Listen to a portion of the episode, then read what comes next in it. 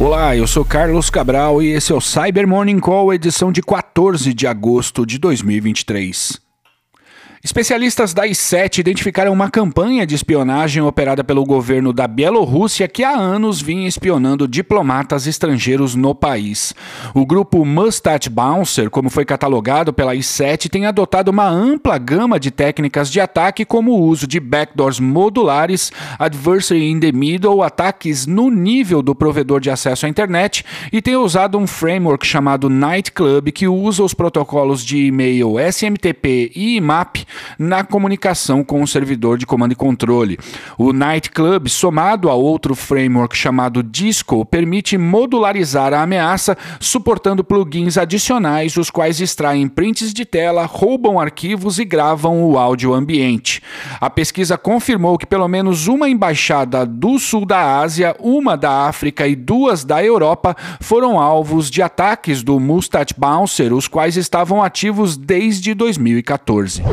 E pesquisadores da Trellix encontraram nove vulnerabilidades em tecnologias usadas no gerenciamento de recursos em data centers. Os problemas envolvem os produtos Power Panel Enterprise, produzido pela CyberPower, e que permite gerenciar o consumo de energia elétrica em data centers, e o seu concorrente, o iBoot PDU, fabricado pela DataProbe. Os problemas vão desde buffer overflow, que cria uma condição de negação de serviço, até a execução remota de código.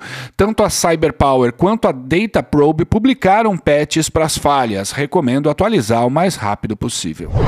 E o Departamento de Segurança Interna dos Estados Unidos tornou público um relatório sobre atividades de extorsão focado no grupo Lapsus. A análise das operações desse grupo começou em dezembro do ano passado, após uma longa série de incidentes conduzidos por essa quadrilha.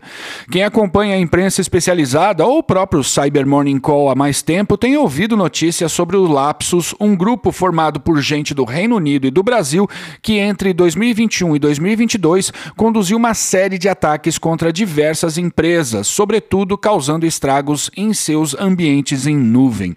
Segundo o documento, tanto Lapsus quanto outras quadrilhas de atuação similar usaram técnicas simples, como roubar números de telefones celulares e conduzir ataques de phishing contra funcionários para obter acesso às empresas. É relatado também o uso da técnica de SIM swap, em que a operadora de telefonia celular é atacada, de modo que o número de telefone da vítima é transferido para outro chip sob o controle dos atacantes. E isso é feito para que eles recebam o código da autenticação multifator que permitiu o acesso às redes das vítimas. E uma operação conduzida por entidades policiais da Europa e dos Estados Unidos desmantelou o provedor de Bulletproof Hosting Lolec Hosted.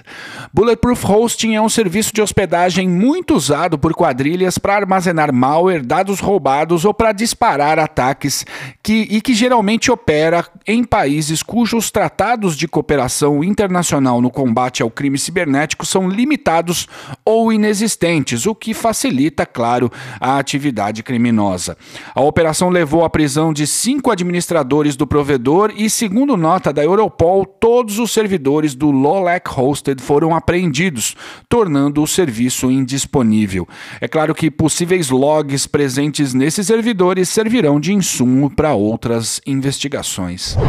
E uma série de vulnerabilidades foram encontradas em telefones IP da AudioCodes rodando no sistema de provisionamento da Zoom, chamado Zero Touch Provisioning, o qual foi desenvolvido para que administradores configurem os dispositivos VoIP de forma centralizada e baseada em um servidor web na rede local, de modo a fornecer configurações e atualizações de firmware aos dispositivos.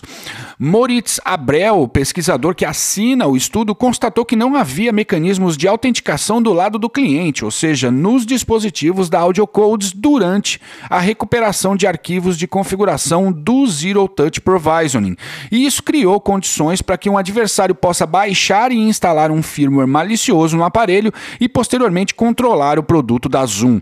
A pesquisa foi apresentada na Black Hat USA na semana passada e nem todas as vulnerabilidades haviam sido solucionadas até o momento da divulgação do estudo. E é isso por hoje. Obrigado por ouvirem o Cyber Morning Call e tenham um bom dia. Você ouviu o Cyber Morning Call, o podcast de cibersegurança da Tempest. Nos siga em seu tocador de podcast para ter acesso a um novo episódio a cada dia. E E para saber mais sobre a Tempest, nos siga no Instagram, Twitter e LinkedIn ou acesse www.tempest.com.br.